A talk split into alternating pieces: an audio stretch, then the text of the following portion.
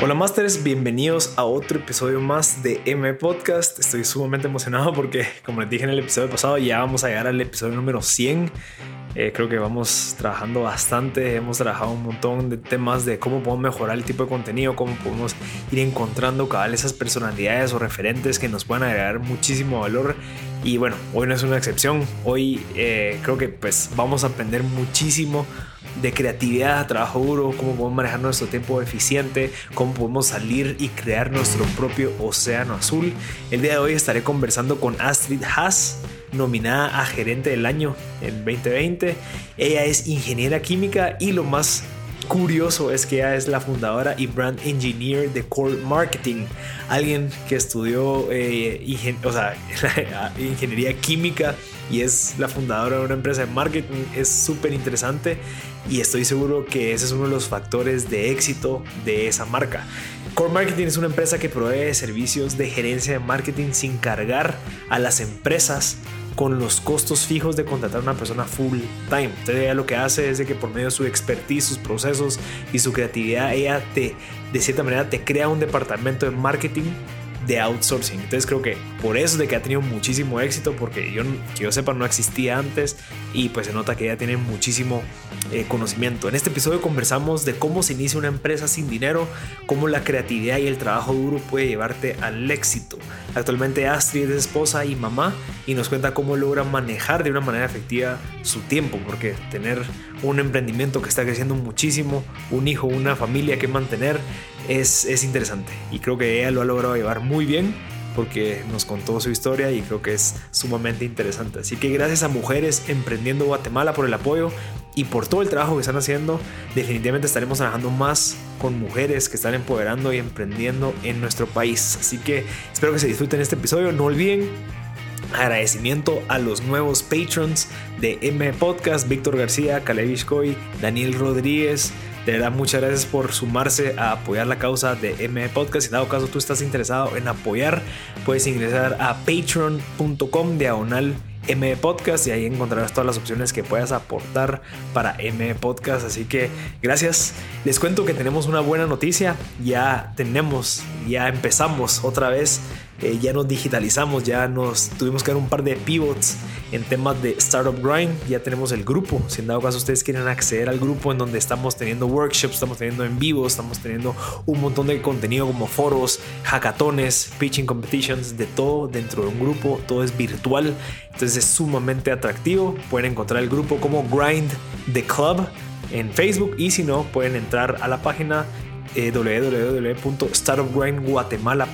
y ahí encontrarán un montón de información que les puede servir. Parte de los datos curiosos es de que startupgrindguatemala.com tiene de todo. Pueden ver los eventos pasados, pueden ver todos los after movies, pueden descargar libros resumidos en donde ustedes puedan aprender un montón de cosas de libros que de cierta manera ya están sintetizados por mí y ustedes pueden tener acceso a ellos. Estamos terminando de pulir el curso de cómo lanzar tu propia startup, así que de verdad se los recomiendo, echen un ojo, startupguatemala.com y ahí pueden entrar al grupo directamente. También no olviden, por favor, que estos episodios han sido patrocinados por aeropost.com. Yo he traído un montón de cosas por aeropost.com, especialmente ahorita en la pandemia que no podemos salir. Me lo vienen a dejar a mi casa. Yo todo lo que compro me meto a www.aeropost.com. Solo con el link de Amazon, de eBay o de cualquier página ya me sale cuánto me va a salir puesto aquí en Guatemala. Y cabal, me acaba de pasar un caso. Se confundieron los proveedores de Miami. Eh, me trajeron unas chancletas en vez de unas cosas para la GoPro que acabo de comprar y ya me devolvieron la plata al 100% y voy a volver volver a hacer la compra. Gracias a Aeropost por ese servicio tan increíble y que te garantiza siempre tu satisfacción. Así que aeropost.com. Así que gracias a todos, de verdad. Eh, han pasado un montón de cosas positivas en esta época de la pandemia. Obviamente hay que ver las cosas así y les recomiendo que echen punta, crean en ustedes y sigan adelante. Así que disfruten este episodio con Astrid y nos vemos en la próxima.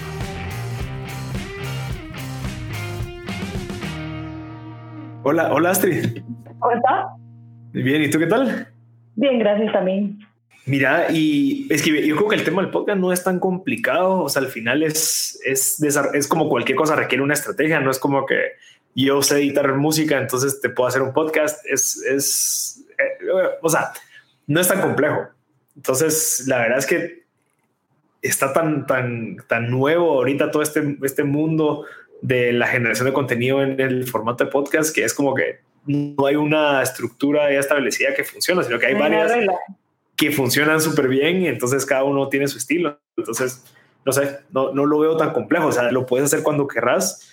Obviamente, el tema donde nosotros venimos a proveerles valores, el tema del equipo, el tema del conocimiento, el tema de la distribución y todo eso, que, que hay mucha gente que no quiere hacerlo y dice mejor te pago y me lo sí, yo no lo quería, yo no lo quería hacer yo.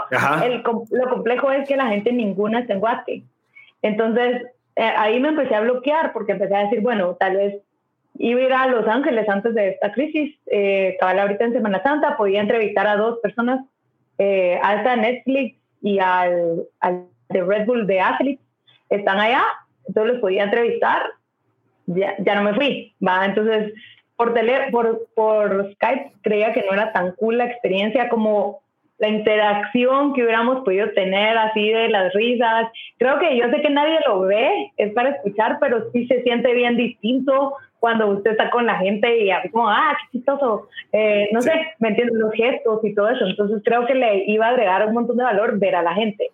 Después le dije a mi esposo, que tal vez hacer como una campaña de crowdfunding o, o, meter a un socio. Y entonces me dijo, no metas a socios en esto, eh, complejo, un socio. Entonces me bajó de la moto también en ese lado y tampoco lo hice.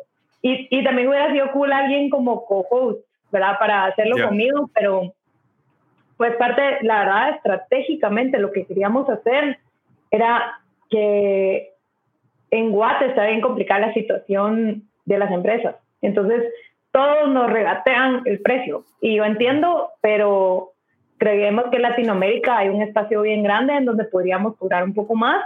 Y además a los guatemaltecos uno dice, va, los voy a ayudar, pues. Entonces ahorita ando regalando asesorías a toda la mara porque me da pena, ¿verdad? Y, y quisiera ayudarlos más. Les estamos dando una asesoría diaria a una empresa que nos escriba por qué le está afectando la crisis, ¿va? Gratis. Eso la verdad es que es nuestro asset más grande y podríamos cobrarlo. Y en Guate no lo queremos hacer, pero en, la TAM sí, póngase, Brasil, Colombia, tienen un montón de espacio para, para pagar estas asesorías y sería un re buen business, pues, pero... ¿Y tú crees que esta visión que tú tenés, digamos, lo que me estás diciendo ahorita de, de, de internacionalizarse, viene de tu trayectoria de Red Bull, de haber tenido tanto control, digamos, en la posición en la que tú estuviste, pues te hacía que te movieras entre países y crees que eso te hizo ver el the big picture y no solo quedarte en Guate como muchos. Total. Eh, o sea, yo llegué a Colombia y me deprimí cuando ya estaba en el equipo regional porque vi que Guate era así, ¿va? o sea, diminuto. Yo, mire, ¿qué vamos a hacer en Guatemala? Y todo el mundo, Guatemala no es relevante para la estrategia. Y yo, ala, pero es que nosotros tenemos un montón de equipo allá, entonces me costó mucho, la verdad, cuando veía los volúmenes de venta de otros países y el poder adquisitivo de la gente en, en Colombia. Yo veía Colombia, Perú, Paraguay, Ecuador, Bolivia, eh, y después veía todo Camcar. Y cuando todo Camcar vendía lo mismo que vendía Colombia, con un país, con un equipo mucho más pequeño y, y con una economía que estaba bollante en ese momento, pues entonces ahorita ya no. Pero sí, nos abrió un montón de posibilidades, nos, nos hizo conocer a un montón de gente que Red Bull tiene una estrategia de reclutamiento bien eficiente. Entonces, su, que, su gente crece. Yo empecé regalando latas, siendo la niña que iba en el carro, regalando latas de Red Bull, pues, y fui creciendo poco a poco hasta llegar a gerente general, eh, gerente de mercado de Guati, y después gerente regional. Y mi esposo y yo éramos los únicos centroamericanos en, en, de expatriados en la regional, ¿verdad? Todo el resto eran colombianos, peruanos o de países pues, con un poco más de presupuesto que podían hacer cosas un poco más interesantes. Nosotros con el mini presupuesto de Guate igual logramos como destacarnos, seguir creciendo y ponernos en esas posiciones. Pero también el choque de entender que Guate no era un país con aquella posibilidad económica de crecimiento es bien grueso. Póngase, Jamaica con 2 millones de habitantes vendía lo mismo que Guatemala con 15. El consumo per cápita en Jamaica era 4 a 1, o sea, cada persona consumía mínimo al año 4 Red Bull, versus en Guate una persona consumía un Red Bull al año. Entonces, es bien, bien limitado el mercado. E intentamos con socios en varios países porque sí hay mucha necesidad de marketing outsourcing, pero la verdad es que nos, nos chocaba un poco porque es mucho trabajo y la gente no le gustaba. A nuestros socios no les gustaba, entonces se desesperaban como al mes 3 o al mes 4. Yo creo que Core hasta este año, que es el año 7, es un año que ya estamos así como no diciendo que no a la Mara, y así como, espérame, si quieres en un mes te puedo dar el workshop, ¿verdad? Antes eran como, por favor, te lo dejo a 600 que sale, lo, que, lo que vos querrás. Esa curva no la aguantó ninguno de nuestros socios. Todos quedamos súper bien, con buenas relaciones, pero todos así como, no, tenés, no puedo, es mucho, eh, los clientes exigen demasiado, no quieren pagar, entonces te lo devuelvo, ¿verdad? Y ahorita creo que ya la lección fue mejor quedémonos nosotros y veamos de qué forma podemos hacerlo crecer sin, sin necesidad de estar presencialmente en todas las empresas haciendo la consultoría o la asesoría o tu marketing outsourcing. Pues. Aló, aló, aló, aló, ya. Se me fue. Ya, ya, te, ya, te, ya te Pues sí, e, estás pues diciendo que los socios te dijeron que eran mucho y que por eso de que ellos nos animaron Ajá, eh, no, intentamos, estuvimos como un año con cada socio, estuvimos en Colombia, en Costa Rica, en El Salvador y en Panamá. Eh, socios que venían de empresas muy cool, no tan exigentes tal vez como Red Bull, pero sí cool. Eh, Calvin Klein, licores, uno era un ingeniero musical, entonces trabajaba con todas estas discográficas y todo el mundo super cool en Miami y ninguno, o sea, todos cuando veían el ritmo que tenían que llevar, flipeaban y nos devolvían la franquicia así como, mano, qué buena onda, pero aquí va a regreso no puedo. Y se fueron a hacer sus propios negocios. Eh, también es difícil porque nosotros solo cobramos un fee, entonces no marginamos de nada de lo que recomendemos. Entonces, por ejemplo, si yo le recomendara a, un mi cliente hacer un podcast, yo le hablo a usted y yo le pago, o sea, mi cliente le paga, pero yo no margino. Entonces, las agencias de publicidad ahí es donde hacen mucha plata y nosotros no queremos tener ese modelo porque queremos mantenernos bien vírgenes en solo recomendar lo que tú necesitas. No te quiero recomendar lo que a mí me va a hacer bien para mis finanzas. ¿Verdad? Entonces, porque tú eres gerente de mercadeo de las empresas. Entonces, digamos, como cualquier gerente, recibes un salario y no es como que recibes, mira, ah, como me comentas aquello, tenés esta comisión. Exacto. O sea, hay gerentes que reciben comisiones de las, de las empresas de publicidad, se van, ¿verdad? O sea, eso es antiético 100% porque entonces hay un interés bien obvio y nosotros, ahí es donde los socios me decían, pero mira, es que si yo también le hago el anuncio, mira la cantidad de plata que puedo ganar. Y yo, sí, pero eso no es nuestro modelo, no somos una agencia de publicidad. Eh, somos solo el estratega de mercadeo y difícil porque en esa época nos estábamos bien, entonces era bien fácil irse por la solución de, ah, sí, yo te cobro todo, ¿verdad? Y yo, tú págame los XX millones y yo me voy a encargar de, de cómo lo gasto y me gano miles de comisiones por ahí. Nosotros somos un modelo que si yo te recomiendo que estés en un medio, el medio te factura directamente y yo soy la gerente de mercadeo, no tuve nada que ver en la transacción, no tenemos ninguna comisión. Cuando me mandan regalos en Navidad, tengo que devolverlos.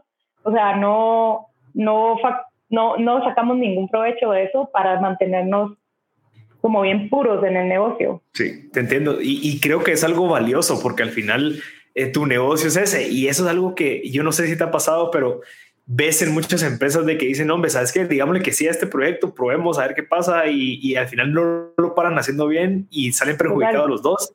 Porque no te, you didn't stick to your, a lo tuyo, ya sabes. Total, no pónganse lo que generalmente pasa con las empresas con las que trabajamos, es que empezamos a trabajar eh, y ahorran plata en mercadeo, en lugar de nosotros entrar y decir, ahora hacemos vallas y radio y prensa y tele, eh, entramos y decimos, mira, todo eso que estás viendo no te estás fijando en lo importante, tienes que fijarte en el core, primero arregla toda tu situación aquí adentro, tal vez la estructura es un problema y después nos vamos a ir a ver qué, qué, te conviene. Y si creemos en la publicidad, pero en la publicidad bien hecha, estratégica y sin ninguna comisión o hidden fees, aparte para darnos un... Porque entonces póngase ahorita que los medios se convirtieron todos a digitales por la crisis que estamos pasando, nadie está viendo vallas, o sea, nadie está afuera está bien, ¿verdad? O sea, nuestra estrategia con las marcas que estamos trabajando fue, ok, entonces hagamos cosas digitales que tengan relevancia y ahí nos vamos a mantener importantes y relevantes y el top of mind. Pues no hay que ir a gastar en una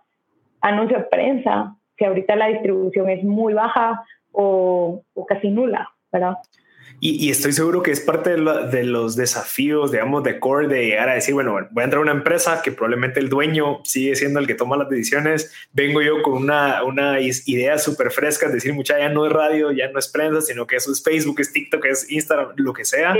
¿Cómo, ¿Cómo, te ha funcionado eso y cómo lo has manejado en el tema de, de cierta manera, convencer de, de transicionar esos millones que se invertían en esto, ah, no, mira, ya no son millones, sino que son miles a estas redes en donde vamos a ir directo al, al público objetivo. ¿Cómo te ha funcionado esa parte y cómo has hecho?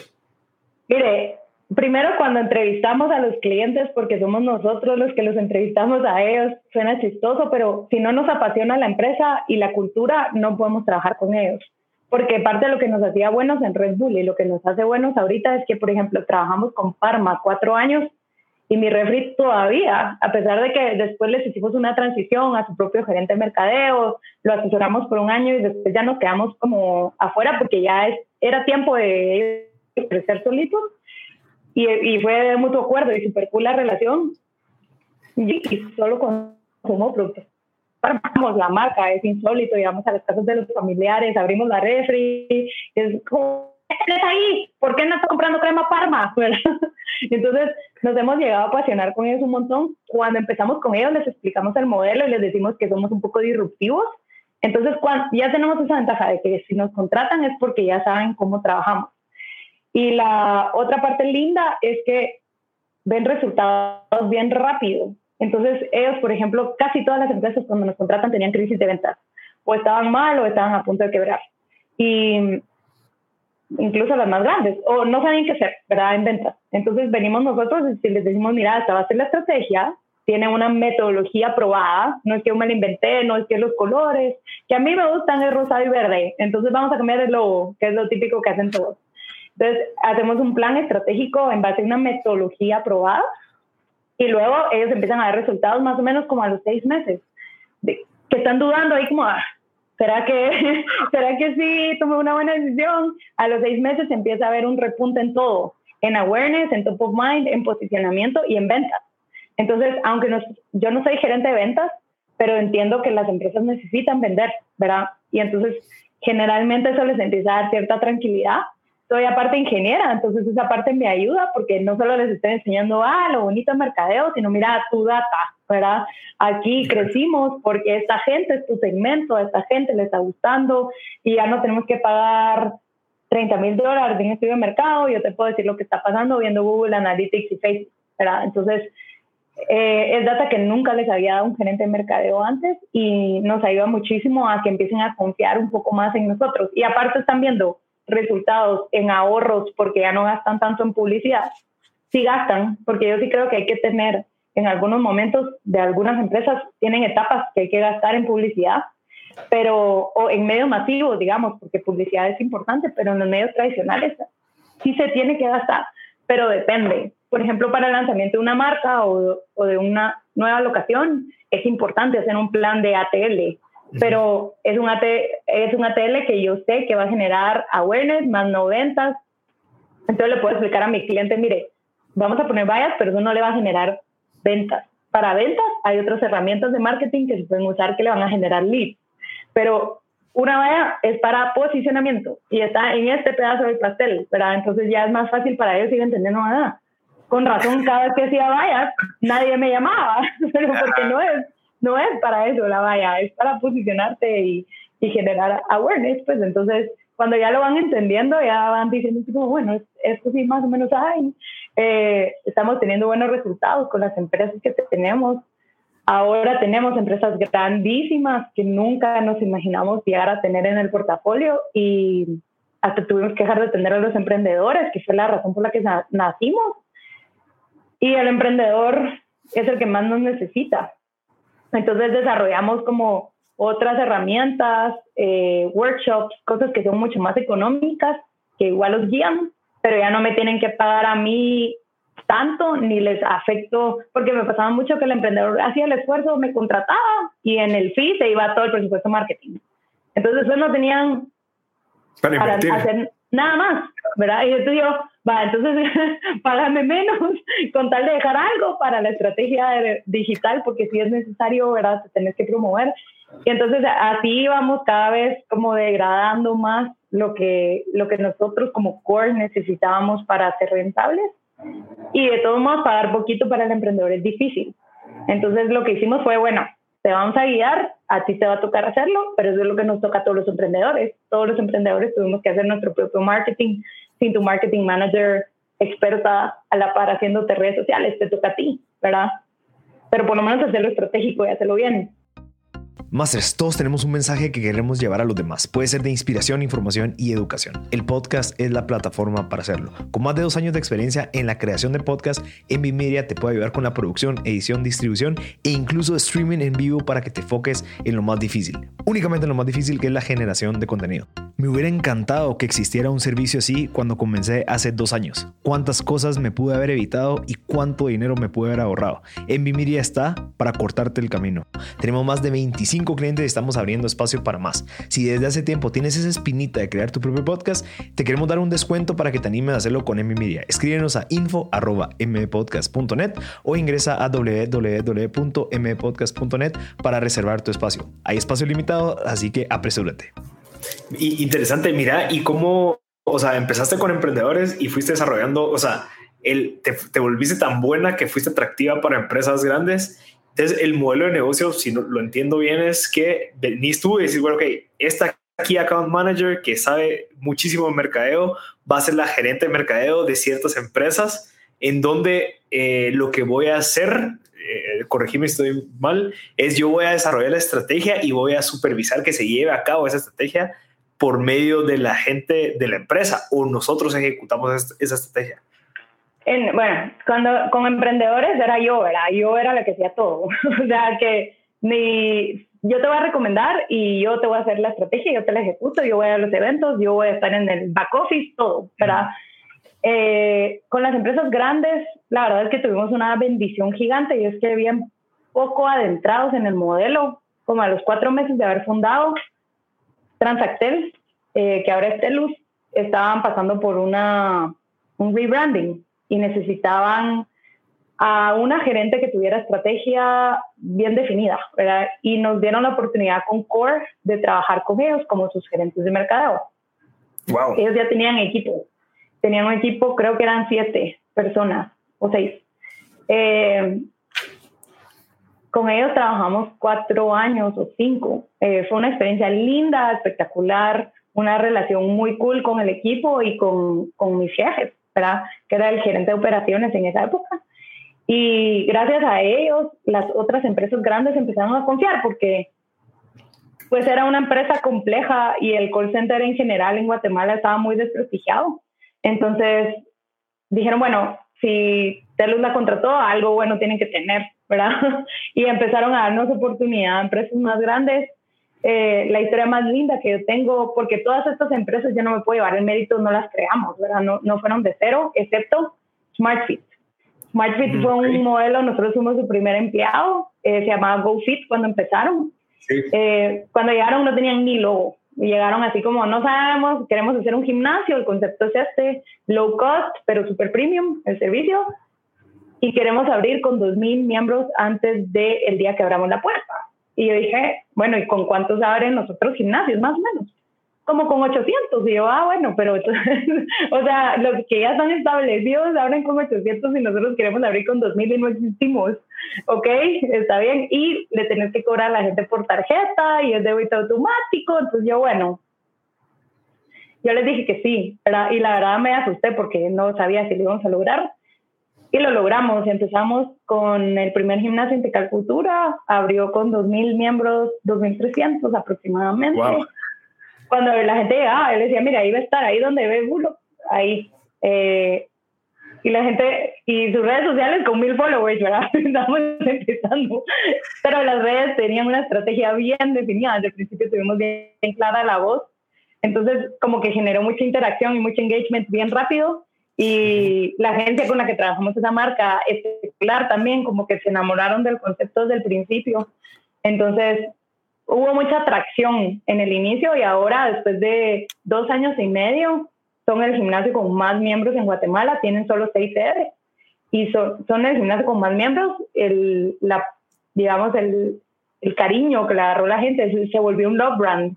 Después de solo dos años, la franquicia nos dio la franquicia cuando la primera vez nos había dicho, eh, ustedes no tienen mucha experiencia en gimnasios, no gracias, ¿verdad?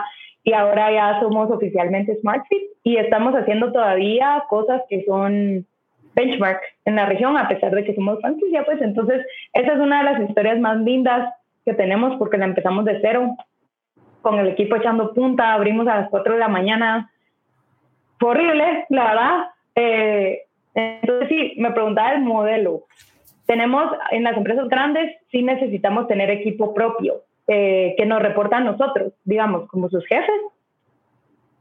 Eh, y espérate que se me fue.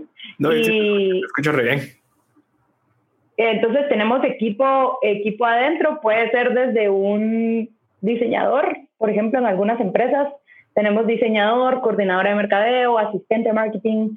Eh, en otros equipos hay equipos más grandes como Key Account Manager mm. y, y eh, son parte de nuestro equipo, nos juntamos con ellas, tenemos oficinas adentro de las oficinas de nuestros clientes la oficina de mercadeo es mía eh, y ahí trabajo, ¿verdad? Trato de ir por lo menos una o dos veces a la semana. Soy parte del equipo, uso uniforme, eh, tengo correo de la empresa. Entonces yo soy una más, ¿verdad? Solo que no llego todos los días. Trabajo mucho a base de resultados y por eso creo que confían, porque nos han visto que a pesar de que no estamos ahí todo el tiempo, los hacemos crecer bien rápido.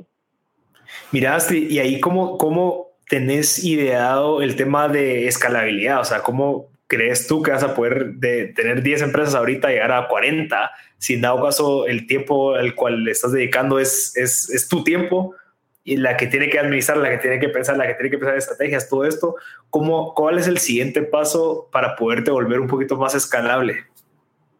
Ese ha sido mi reto desde que empezamos. Yo he tratado de, busqué con socios no funcionó con socios en Guate y en Centroamérica y, Colombia y no funcionó, no aguantan el ritmo. También nuestra forma de pensar por la escuela que tuvimos en, Red Bull, y hablo en plural porque mi esposo es mi socio y los dos trabajamos en Red Bull, los dos estuvimos expatriados, los dos con posiciones regionales y, y ahora los dos somos socios. Eh, él también tiene un emprendimiento paralelo que se llama Yupa, que usted ya entrevistó al chef, entonces ya sé que se sabe toda la historia. Mira, eso eh, se, cortó un poquito cuando estabas hablando de lo de tu esposo, cuando empezaste a contar lo de tu esposo. ¿Puedes regresar desde ahí? Sí, yo que, hablo en plural porque somos dos. Eh, Mi socio es mi esposo. Empezamos con él, nos hicimos novios en Red Bull.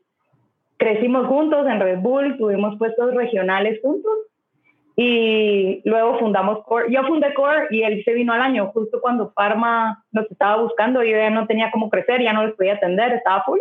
Entonces él saltó a la compañía y, dejó su trabajo fijo y se vino con, con, nosotros a Core. Y difícil, la verdad es que fue horrible porque teníamos un recién nacido, los dos emprendiendo. Sí. Él paralelo tenía un emprendimiento con el Tefo Beef de Yupa. Ah, sí, sí. Que también ha tenido sus momentos de struggle. Entonces, en esa época sí casi nos, nos, morimos, pues de verdad nos cortaron la luz, vendimos un carro, fue, horrible. La, eh, historia que todos tenemos que pasar, así. Total, fue horrible. Y el bebé, de verdad, me cortaba la luz. Y el bebé así, señor, por favor, no me corte la luz. Y no me la cortó, buena onda.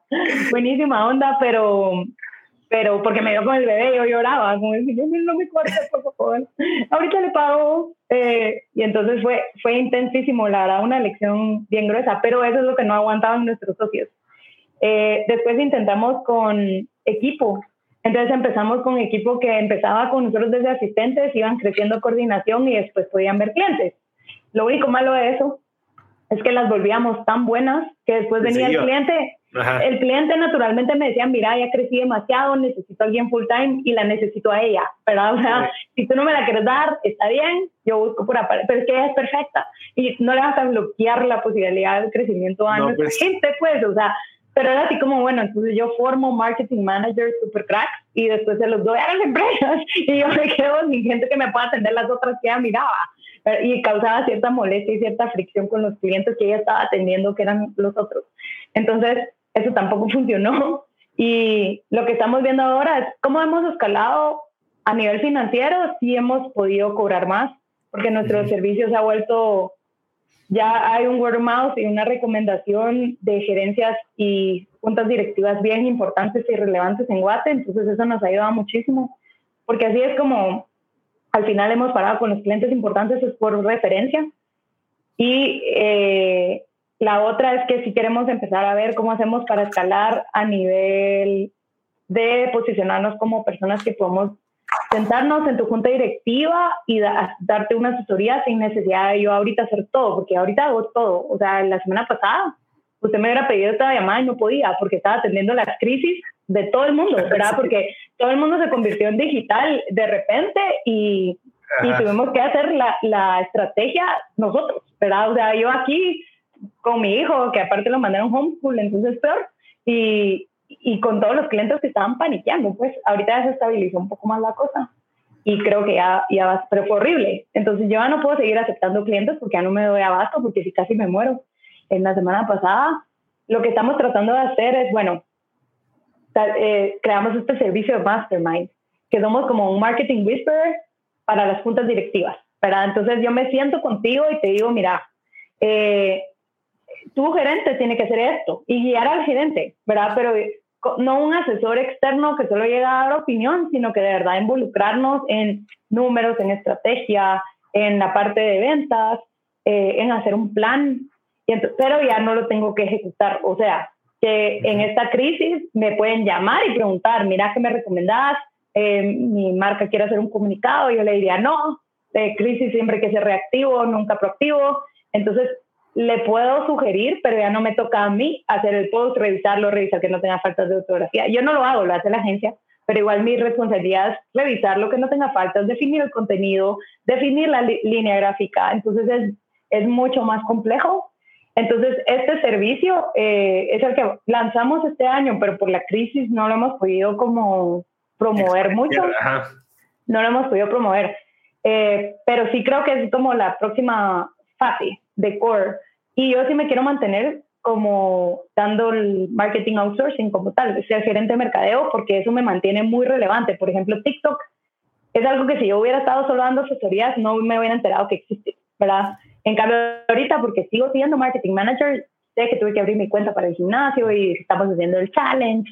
Entonces, eso me está dando muchas herramientas de aprendizaje continuo, que si solo me quedo como asesor, que eso pasa mucho los asesores se quedan desactualizados bien rápido porque no saben qué está pasando en, en el mundo real, ¿verdad? Y está cambiando demasiado rápido. Entonces, eso es, eso es nuestro siguiente paso.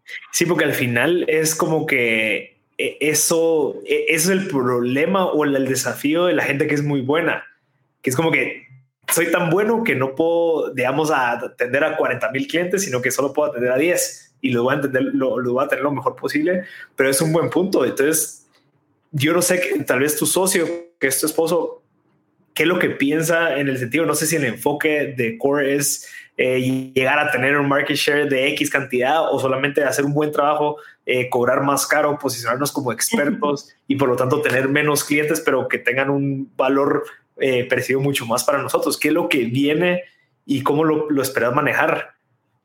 Mire, en cuestión de market share, yo no, no tenemos ni siquiera el, de punto 5% porque es que no podemos atender. Y tuve hace poco una discusión con unos clientes bien grandes que me decían, ¿cómo es posible que me está diciendo que no? Y yo, mire, no entiendo su industria porque en una industria que yo no entendía. Eh, no me gustó el ambiente de la oficina, eso no se lo dije, pero no me gustó. Y, y tercero, no me doy abasto, es demasiado grande la empresa. Aquí outsourcing usted no necesita, usted necesita full time. Esto no funciona para todo el mundo. Ajá. Eh, porque es mucha carga, era toda la región, eran 700 puntos de venta, eh, había que estar viajando todas las semanas a Honduras, Nicaragua, Panamá, Costa Rica. Yo no me doy abasto para eso, ¿verdad? Entonces les dijimos y se molestaron un montón. Eh, después ya nos mandaron un mensajito así como con un emoji, face. Entonces ya creo que nos perdonaron, pero la gente no puede creer que nosotros les estamos diciendo que no, porque al final todavía somos pequeños pues, y estamos todavía en la etapa de crecimiento, pero preferimos decir que no a que la percepción sea un mal servicio.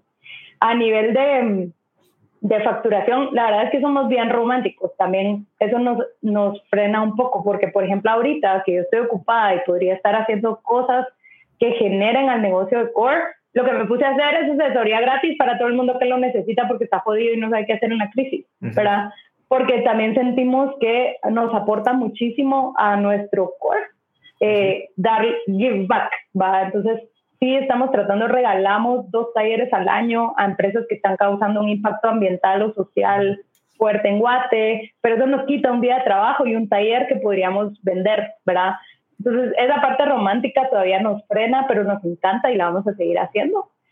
Y lo que yo espero es poderme posicionar un poco más a nivel latinoamericano, eh, no solo en Guate, sino que ya me consideren como estas firmas importantes. Ya empezamos a hablar con algunas firmas de consultoría que son gigantes y ya empezaron a interesarse así como, ah, esta niña hace algo que nosotros no hacemos y deberíamos de hablar con ella para ver cómo, ¿verdad? En, en un evento que fui hacer de gerentes de Guatemala hace poco, una de las empresas de consultoría más grandes del mundo me llegó a decir, mira, yo tengo un montón de clientes que necesitan tu servicio. Entonces, por favor, mándame tus datos y tu portafolio y vamos a ver. Entonces, creo que poco a poco nos hemos ido ganando el espacio en que la gente confíe. Las ideas que damos son raras, son diferentes, no son la típica de, ah, vaya. Entonces, eso choca. Entonces, no todo el mundo está tan eager de probar la estrategia core. Lo que nos ayuda es ese word of mouth de gente que nos agarró y estaban o casi quebrando o muy mal o muy mal en posicionamiento y después de trabajar con Core, pues se refrescaron, se renovaron, sus ventas mejoraron. Entonces eso nos ayuda muchísimo. Mira, eh, algo, algo que dijiste interesante es, yo creo que existe ahorita, digamos, en nuestras generaciones un cambio de mindset que ya no es, mira, cuánto utilidad tuvimos al año, cuánto vendimos y cuántos números, sino que ya es de cierta manera está más centrado en la persona que quiere ser feliz. Digamos, en tu caso, tú quieres ser feliz, te, te apasiona, eh, viene del core, viene de esto interno tuyo, esta pasión que tú tenés, y por ende, de cierta manera, no existe esa presión de tenemos que tener 20 clientes cada mes y, y si no, pues de, no nos está funcionando. Al contrario, tú decir, mira, me fascina tanto que lo quiero hacer bien, somos bien piquis de cierta manera, nosotros cogemos a las empresas, no nos vamos con cualquiera. E, ese mindset, uno, si lo tenés, eh, eh, cómo, o sea, qué, bonito de cierta manera tenerlo y no estás preocupada eh, por, por ese corre-corre el día al día. No sé qué, tú, qué pensas tú de eso, si existe o no, y si lo has visto en, en otras empresas, especialmente como que nuestra generación. Sí, eh, yo sí creo en que me tiene que gustar lo que hago y apasionar, pero también creo en trabajar muy fuerte para lograrlo. O sea, sí somos piquis en el tipo de clientes que escogemos, pero no somos piquis en cuánta cantidad de trabajo le, le metemos. O sea, trabajamos probablemente el triple de lo que trabajaría un gerente normal, eh, pagado en planilla y con más beneficios. Nosotros damos todo. O sea, yo veo algo de mi cliente que no me gustó y me desgarra, ¿verdad? Comete un error la agencia de redes sociales y yo me quiero morir. O sea, me lo tomo personal y como que si fuera mi empresa ese mindset me ha costado encontrarlo en mi equipo, porque yo tengo equipo que me ayuda en la parte de back office. Entonces, por ejemplo, yo no soy la que hago los reportes de cero. En Core tenemos equipos que nos ayudan a, hacer los reportes, yo los verifico, los analizo y saco las conclusiones. Por ejemplo, pero ya no tengo que hacer yo el reporte, meterlo en Excel, sacar los porcentajes, porque ya tengo equipos que lo hacen. Nos ha costado mucho y por eso los cuidamos muchísimo cuando los encontramos, porque el ritmo de Core es así bien acelerado, ¿verdad? Nos toca a veces empezar a armar un evento a las 11 de la noche, terminar a las 3 y estar a las 5 terminando los otros detalles porque el evento empieza a las 7, ¿verdad? y después de ese evento tengo que ir a una reunión corporativa con gerentes y después tengo que ir a un evento en la noche porque era una degustación, era o una fiesta. Entonces, es bien complejo y no es fácil encontrar en esta generación porque sí se apasionan mucho. Ahorita estoy cabal con una aplicación abierta para asistente mercadeo y tengo miles de miles de de CBS. Cuando los entrevistas se emocionan un montón, ¿verdad? Porque la empresa atrae, por alguna razón, eh, atrae muchísima gente que quiere trabajar. Eh, todo el tiempo, por lo menos recibo uno o dos inbox diarios de gente que me dice, no tienes plazas, quiero trabajar en Core.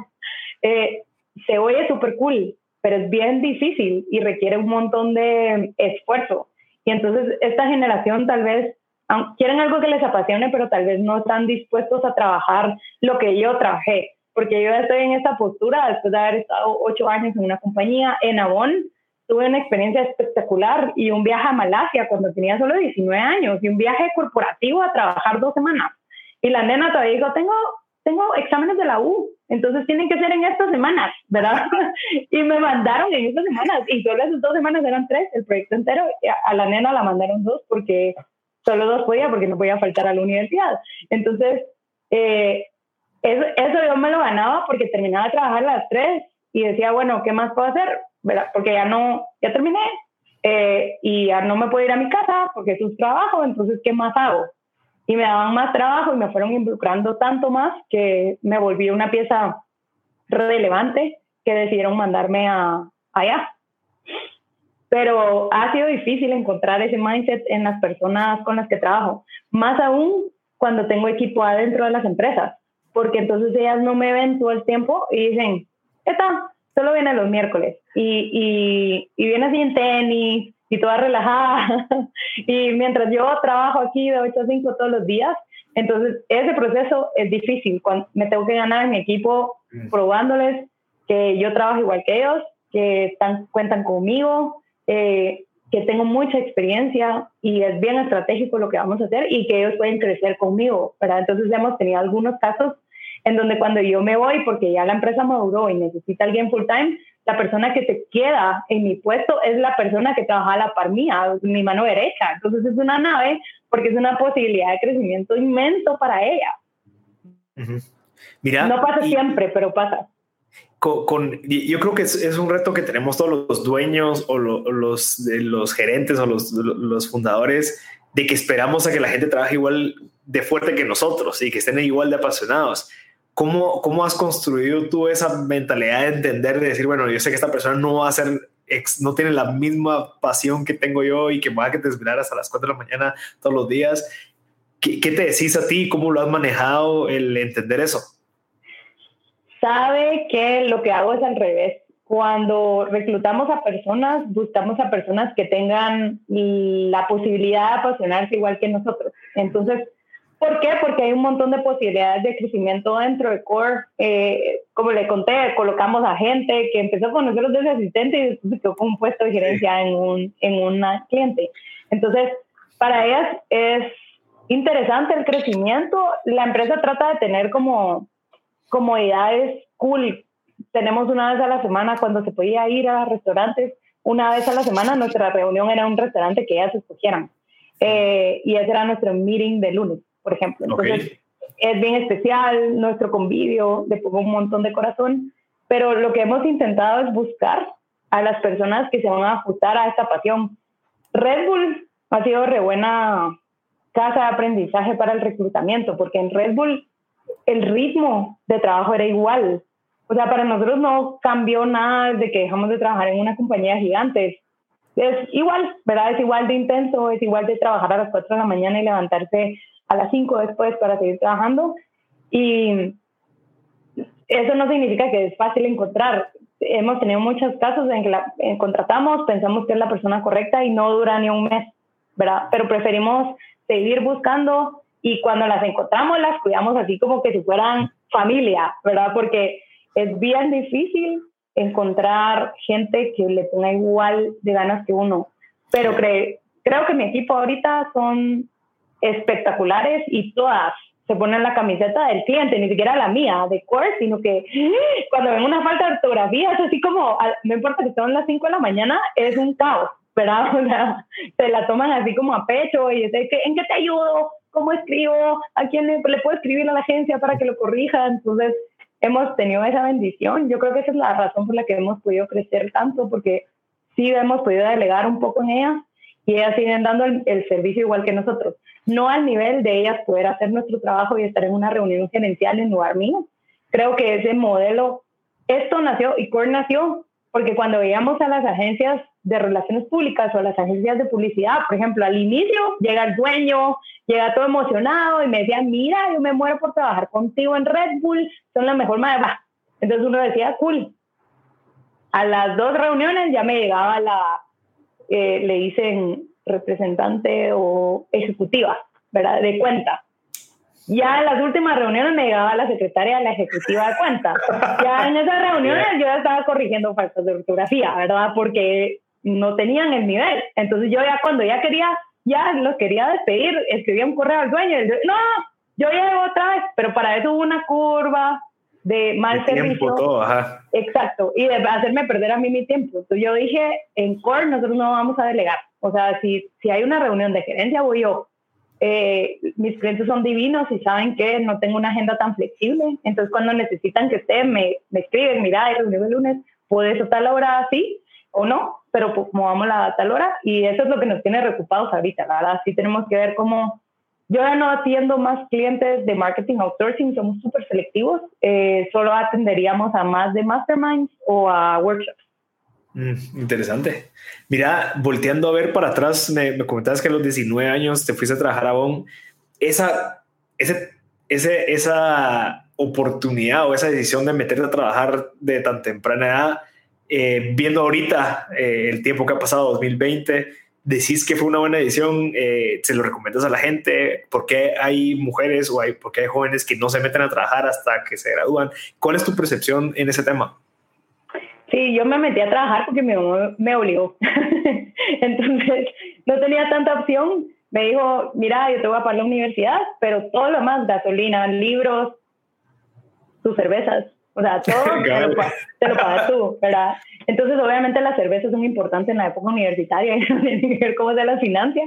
Entonces, justo mandé mi CV a Bonn porque en el colegio había ido a una excursión, de esas excursiones del colegio, y me había encantado. Y yo estaba estudiando ingeniería química, eso estudié. Entonces yo decía, bueno, ingeniería química, Bonn hacen cosméticos, está bien cool la química de los cosméticos, voy a meter mi currículum ahí sin tener experiencia, ningún contacto ni nada. Metí mi currículum. Así llegué a dejar el currículum en esa época. Y mire, quiero, si tienen algo, por favor, contrátenme. Por supuesto, la plaza que me dieron era un internship grave, ¿verdad? O sea, re básico, inicial. Eh, me dieron horario especial porque entraba a la U a las cuatro y media. Entonces me dejaron entrar de 7 a 3, pero ya era full time, ¿verdad? Marcaba tarjeta y todo así, pura profesional. A los seis meses de estar en ese puesto fue que me dieron la oportunidad de irme al viaje y gracias a ese puesto fue que me dieron la oportunidad en Red Bull de ser la asistente de marketing. Ahí empezó ya como mi carrera un poco más formal, digamos, como asistencia de mercadeo. Y, pero, y, viéndolo, viéndolo ahorita, decís, o sea, ¿crees que te funciona. O sea, yo, yo, sí lo veo de esa manera, pues que es como definitivamente es valiosísimo tener esa ventaja de seis años con alguien que empieza a trabajar una vez, se sale de la U, pero tal vez tú no lo mirabas, tal vez lo, decías a la madre, qué, qué, qué, lástima que tenga que trabajar, tal vez en ese momento, pero ahorita volvés a decir, si no hubiera trabajado esos seis años o esos cinco años, eh, ¿qué es lo que pensás tú de esa parte? Yo creo que la, la carrera eh, por ejemplo, cuando entré, para, para contarle una anécdota, cuando me volvieron gerente de mercadeo, yo no me había ni graduado de la U, o sea, tenía 23 todavía. Y me acuerdo que le dije a mi jefe, que era gerente regional basado en Costa Rica, mire, buenísimo, ¿cuándo me van a dar el training de gerencia de mercadeo? Y me dijo, training. Si usted necesita training, me equivoqué. No la tuve que haber contratado entonces, porque me dijo, usted, su carrera ha sido su entrenamiento ya está listo, ¿verdad? Dele. Si yo no hubiera ido, eh, y entonces el puesto regional que tuve fue una nave, porque yo era la jefa de todas las niñas, de como cuando yo empecé, manejando los carritos. Y yo sabía todo lo que yo hacía cuando yo manejaba los carritos. sabía todas las cafradas, sabía todas las rompidas de regla que hacía, o sea, hacía todo mal. Entonces, cuando yo llegué, lo primero que iba a decir es, mucha, eh, con tu permiso, voy a tener que implementar controles ¿verdad? Voy a tener que poner GPS en los carros, voy a ponerles KPIs, porque si no van a hacer lo que yo hice cuando yo era niña, pues, y eso no está bien. Entonces, parte de lo que me dio tanta experiencia, eh, yo allá llegué, todavía le reportaba a la brand manager y al año ya me pusieron a la par de ella, porque yo chocaba con ella, porque yo le decía, mira, pero yo entiendo cómo es, porfa, déjame hacer a mí las cosas. Y chocábamos un poco. Entonces al final me dijeron, ¿sabes qué? Eh, mejor te subimos a ti, te escalamos y tú reportas independiente porque entendemos que tú sí sabes y no te podemos seguir como con esta barrera que te bloquea porque no entiende bien el negocio, porque es una persona que llevaba seis meses en la empresa y entendía mucho de medios, pero no entendía nada de la parte de consumer collecting, que era la que yo miraba. Entonces, definitivamente, eh, empezar temprano, mi hermanita no empezó temprano, a mi hermanita fue la única en mi familia que dejaron trabajar hasta que se graduó. Y sí vimos la diferencia en desenvolvimiento profesional. Digamos, mi hermana es directora de litigio de un bufete de abogados prestigiosísimo en Guate. Eh, yo llegué a tener ese puesto regional en Red Bull y luego ahorita llevo siete años con Core y ella todavía está tratando de escalar poco a poco porque la experiencia es lo primero que uno pregunta, pues, pero ¿dónde has trabajado, verdad? Quiero saber. Y cuando alguien de 28 años, cuando ella empezó a buscar trabajo, tenía 25. Te dice, no he trabajado, uff, bueno, entonces, ¿cómo empezamos? Entonces, viendo en retrospectiva, definitivamente trabajar desde chiquita dificilísimo. Yo me acuerdo que me quedaba casi dormida en el carro, manejando mi casa en el tráfico en las noches. Eh, casi me he hecho la U también, ¿verdad? Porque es bien difícil trabajar y estudiar. Trabajar en Red Bull era también jodedera. Entonces el balance entre trabajar, estudiar y salir a joder era bien difícil, pero me, me, construyó, ¿verdad? O sea, no sé ni cómo la hacía, la verdad, pero ahorita eso es parte de lo que nos hace fuertes. Y también estoy seguro que esa, e, e, ese como callo que fuiste desarrollando en esas épocas, eh, ahorita en la situación en la que, digamos, el tema de la luz, cuando ya tenías a tu hijo y todo, hubiera sido un poco más difícil si no tuvieras esa como resiliencia que construiste. Mucho de lo que les decimos a los emprendedores es, por favor, no se rindan a la primera, porque de fijo todos la vamos a pasar, pero la mayoría de gente es así como, tengo amigas que ponen su emprendimiento y a los seis meses ya están así como, ah, no funcionó, mejor voy a poner otra cosa. No, sí, hacer una marca cuesta un montón de tiempo y las marcas exitosas, pues Mark Zuckerberg y toda esta gente también la pasó mal, ¿verdad? No nos cuentan esa parte, pero, y la gente no se quiere recordar de esos pedazos, pero sí, hay que seguir. Y esa parte de trabajar en la U fue parte de lo más difícil. Sí, pero es parte de. Ah, mira, eh, para, para, tengo un montón de preguntas todavía. Uno, ingeniería química, mercadeo, ¿cuál es la relación? ¿Qué te ha funcionado? ¿Qué has construido con esa unión? Bueno, yo la verdad cuando empecé a estudiar ingeniería no sabía que iba a parar en mercadeo. Eh, lo que sí me enseñaron mis papás es que lo que empezás lo tenés que terminar y, y la carrera me apasionó toda la vida. La primera oportunidad que yo tuve en Red Bull de viajar a nivel regional y tener ese exposure fue porque yo era la única que podía explicar los ingredientes. Entonces a mí me ponían a el training de taurina, glucuronolactona. Entonces ese, ese momento creo que fue crucial para mi carrera porque yo me paré enfrente de muchos gerentes regionales a explicarles qué era el producto en inglés. Entonces me hizo que un montón de gente, ¿quién es esta niña y por qué sabe tanto? Entonces me dio mucho exposure en ese momento. La verdad, la parte analítica es algo que me da una ventaja competitiva bien grande versus un gerente de mercadeo graduado de eso, ¿verdad? Porque para mí es bien fácil la parte financiera y la parte de análisis de datos y estrategia, porque eso es ingeniería.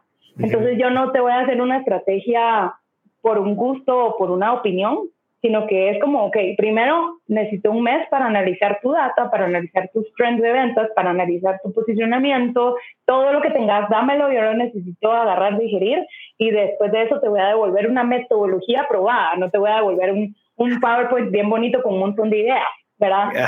Entonces, eh, creo que esa, es, esas han sido dos ventajas grandes. El exposure que me dio por explicar en ese momento el producto al nivel químico y eh, la parte analítica y estratégica que te da ingeniería.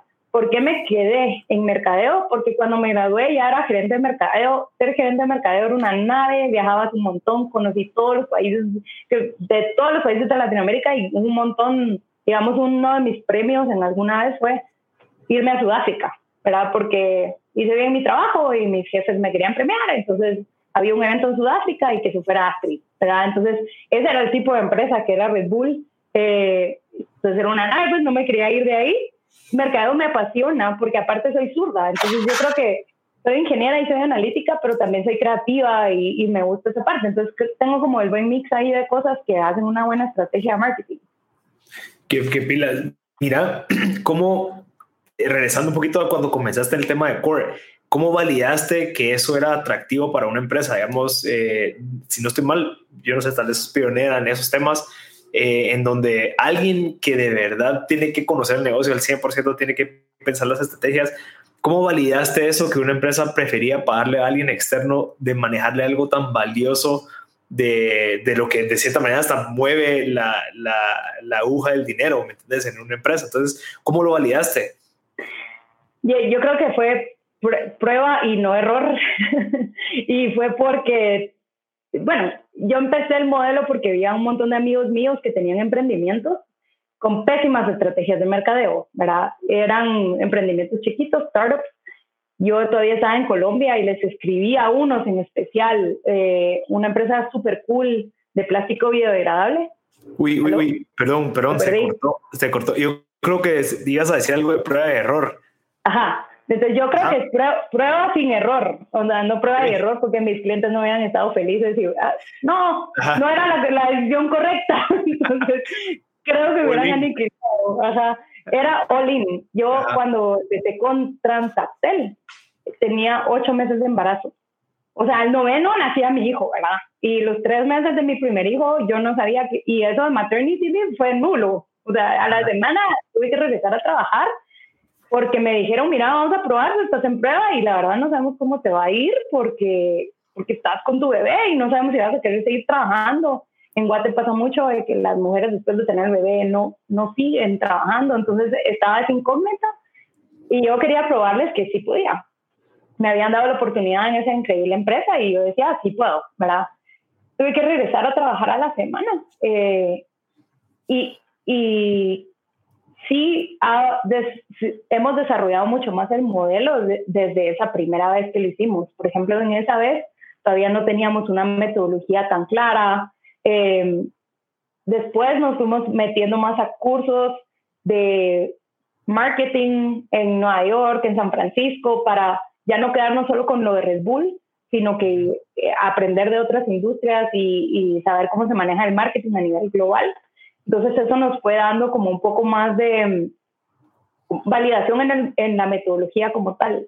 Pero con los clientes yo creo que lo más, lo más importante fue que nos vieron con todo. O sea, desde el día uno nos ven comprometidos, obviamente ellos dudan porque dicen, ah, no sé, eh, no va a estar aquí todo el tiempo. Nuestro training, por ejemplo, con todas las empresas siempre es sin excepción hacer todos los puestos. Eh, durante el primer mes yo no doy opiniones, porque me caen re mal los asesores que llegan a opinar sin saber. Entonces, durante el primer mes no damos opiniones y el cliente se empieza a estresar porque es así como, ¿para qué la contraté si no me está diciendo nada? ¿Verdad? porque primero vamos a aprender, después vamos a hacer un plan y al mes usted va a tener a una persona que sí sabe de su negocio, que ya pasó por todas las áreas del negocio. Entonces yo, por ejemplo, en clientes grandes, estoy un día en el call center, escucho las llamadas, escucho qué es lo que se quejan los clientes, después voy con ventas, salgo con ventas, eh, después voy con finanzas, tengo training de finanzas. Entonces, cuando ya empezamos en el mes uno, digamos, ya somos una persona que conoce un montón de las áreas y con un plan estratégico bien definido y con un presupuesto. Interesante. Mira, eh, tu esposo, socio, eh, con, con un hijo, para terminar, me gustaría que me explicaras cómo manejas, uno, la relación eh, entre cómo separar las cosas, digamos, y dos, cómo manejas tu tiempo, o sea, teniendo tanto eh, también responsabilidades personales como la, que es tu hijo, eh, la, la, relación con tu esposo y demás, cómo funcionan esas dos variables tan importantes en una emprendedora como tú, que se nota que estás full time en core va, vamos a hablar en otra época que no era quedarse en casa, porque ahorita no hay balance de nada. Con el esposo es fácil porque trabajamos con él mucho en Red Bull y con él empezamos odiándonos. La verdad, yo lo detestaba, no lo podía ni ver, casi renuncio cuando me mandaron a trabajar con él. Eh, después empezamos a ser amigos, después ya un poco como que un poco mejores amigos, yo le conectaba a chavas y hasta que nos paramos enamorando, ¿verdad? Eh, y después casando y moviéndonos juntos a Colombia en, nuestro, en nuestra posición regional. Entonces en el trabajo fue donde aprendimos, porque las primeras veces en las dates hablábamos de la oficina y se terminaban pelear porque yo era marketing y él era venta. Entonces obviamente nos íbamos a pelear. Y después eh, tuvimos que hablar y decir, bueno, ¿sabes qué? Eso hablemoslo en reunión, en la oficina. Eh, y en la oficina sí era así de su matada de puerta, era, no te voy a dar mi presupuesto, esos de ventas, pa, de su matada. y después llegamos a, a la date y felices, ¿verdad? Así hablando de otra cosa. Esa fue una súper buena escuela porque ahora que lo hacemos en, en Core, hacemos lo mismo. Si necesitamos hablar de estrategia, se hace una reunión en Outlook y se tiene afuera, de, o sea, en la oficina o fuera, en otro lado, que no sea la casa. Y se habla de eso. Y media vez cerramos el tema, dejamos ahí. Yo, por ejemplo, que soy la administradora de la empresa, entrego estados de resultados, eh, soy la que da todo el reporte. Como cualquier negocio. Como cualquier negocio, pero lo hago en horas hábiles, en, en reuniones específicas para eso, y eso nos ha ayudado. Con el hijo, eh, ahora es un poco más fácil porque él se va al colegio de 7 a 3. Cuando era bebé, era bien complejo. O sea, la verdad, la sacaba de leche en el tráfico para aprovechar que el tiempo que estaba perdiendo, eh, contratar enfermeras que fueron una pésima experiencia. Entonces sufrí muchísimo ese, esa época. Mis papás viven en la antigua, entonces no tenía mucho como la accesibilidad de pedirle a mi mamá que me viniera a ayudar. Y mi suegra lo máximo me ayudó algunas veces, pero la verdad no tocó. Mi esposo es bien lindo, entonces es de ayudarnos mutuamente, así como, mira, vení tú algunos días temprano, temprano nos referimos ahora a las 5 de la tarde, por ejemplo, estoy tratando de, pero sí estoy tratando de venir a las 5, eh, no a las 6, no a las 7, porque entonces no paso tiempo con él, y cuando vengo me desconecto, no contesto el celular, no veo correos, juego con él, y a las 7 y media que ya está acostado, si necesito retomar un tema de trabajo, lo vuelvo a retomar. Pero sí intento tener balance. Los viernes, por ejemplo, voy por él al colegio y me quedo toda la tarde con él a partir de las 3 de la tarde. Entonces jugamos, nos vamos a comer la crepa al, bus de Saúl dentro del colegio. Hacemos como nuestros propios rituales y dates con él, porque sí trabajo mucho, pero, pero también me gusta ser buena mamá. Eso lo aprendí. Mi hermana gemela tuvo un episodio bien malo de cuatro años de tener cáncer cuando yo era gerente de mercado de Red Bull. Y lo que me enseñó esa disciplina fue eso, porque yo decía, bueno, tengo que trabajar, no puedo dejar de trabajar, mis papás necesitan ahorita que yo ayude, pero sí puedo llegar a las 5 de la tarde y estar con mi hermana de 5 a 8, ¿verdad? Que era el tiempo que mi hermana me podía poner atención. Mi hermana ahorita está nítida y está feliz y está ahí trabajando y felizmente casada, pero en esa época sufrimos muchísimo y fue bien duro la etapa y eso fue lo que me enseñó, bueno, tengo que trabajar, eh, lo voy a hacer, no voy a dejar de trabajar porque necesito hacerlo, pero eh, le voy a dedicar el tiempo de calidad, tres o cuatro horas, a, a mi hermana en esa época y a mi hijo ahora. Interesante, no, gracias por compartir eso, eh, Astrid. Mira, para, para ir terminando, ¿nos podría recomendar algún libro que te haya servido bastante eh, o que te siga motivando, que te haya inspirado y que creas que le pueda servir a la gente que está escuchando? yo no sé si ya se lo han recomendado mucho, pero el Start With Why de Simon Sinek es la base de la primera parte de nuestra metodología. Eh, tuvimos la oportunidad de escucharlo hablar una vez, hemos leído todos sus libros, somos super fans, pero ese en especial me parece espectacular. Eh, y creo que íbamos a hablar un poquito de reclutamiento, ya no nos dio tiempo, pero el de Blink de él también es buenísimo para... Eh, hay unas cosas de gut feeling que él habla en el libro que son espectaculares y en, específicamente habla del proceso de reclutamiento, cuando uno siente como que no sé por qué no me gustó, porque es el candidato perfecto y en papel se ve perfecto y responde todo bien y no me gusta y uno le hace caso al papel y lo para contratando y a los dos meses despidiendo, ¿verdad? Entonces ese libro para esa parte de People Management se lo súper recomiendo. Blink. ¿Y ese no es de Malcolm Gladwell? ah, no, es, no sé. No sé, Va, vamos a averiguar, pero creo que. Creo que es Malcolm Gladwell. Déjame ver, Blink. O Simon Sí, sí, es The Power of Thinking Without Thinking, book by Malcolm Gladwell. Sí, Malcolm Gladwell. Buenísimo el libro también. Buenísimo, Astrid. Gracias de verdad por este tiempo que nos diste, súper valiosa.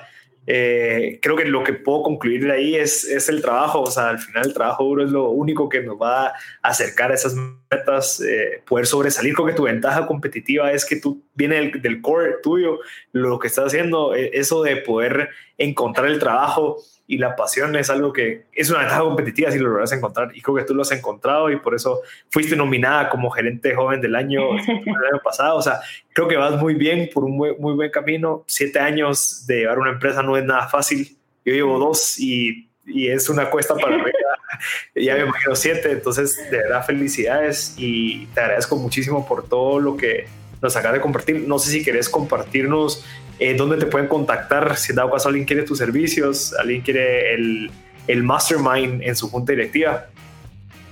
Eh, la verdad somos súper activos en Instagram más que en Facebook. Core MKT, Core, ahí abajo, MKT. Y nuestra página web también está súper completa con todos los servicios que tenemos, que es coremkt.net.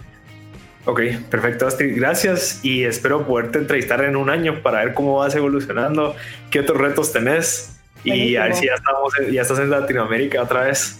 Buenísimo, gracias. Gracias, Astrid. Platicamos. Bye. Adiós.